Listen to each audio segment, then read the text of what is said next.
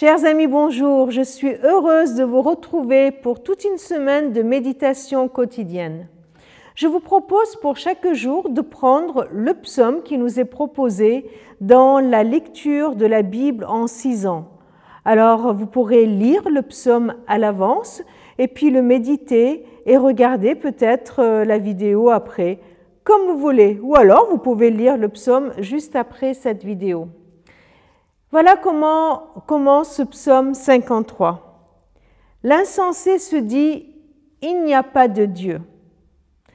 Une déclaration bien forte. L'insensé se dit Il n'y a pas de Dieu. L'insensé, c'est le fou.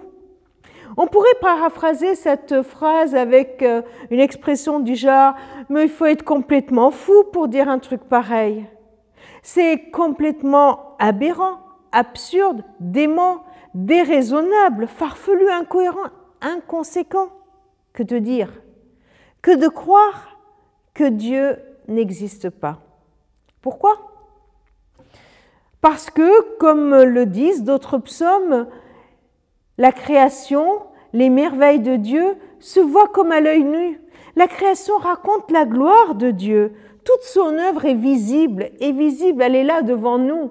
Et en été, il suffit de se promener à droite à gauche pour admirer et voir dans cette création l'empreinte de Dieu.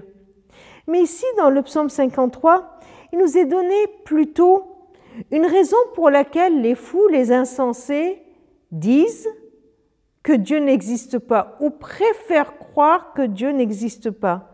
Non pas parce qu'ils n'en auraient pas la preuve, mais parce que cela les arrange et cela leur permet d'agir comme ils veulent. Ni Dieu, ni maître. Ils font le malheur des autres, ils sont rebelles, corrompus, ils exploitent le peuple de Dieu et ne s'adressent jamais à Dieu. Une réponse de ce psaume est toute simple. Dieu jugera, ils seront humiliés. Dans ce psaume, il y a aussi un appel. Dieu se penche et il cherche quelqu'un de sensé qui cherche Dieu. Dieu, il attend. Il attend qu'on le cherche. Et aujourd'hui encore, il attend. Il, il, attend que toi, tu le cherches. Il attend que dans tout ce que tu vis aujourd'hui, dans tout ce que tu penses, dans toutes les décisions que tu vas prendre, dans tout ce que tu vas faire, tu puisses te conduire non pas comme un insensé, comme quelqu'un qui croit que Dieu n'existe pas, mais en toute chose, de le vivre en cherchant Dieu, en croyant, en affirmant que Dieu existe. Qu'est-ce que le fait que Dieu existe va changer dans ta vie aujourd'hui? Cherche-le et tu le trouveras.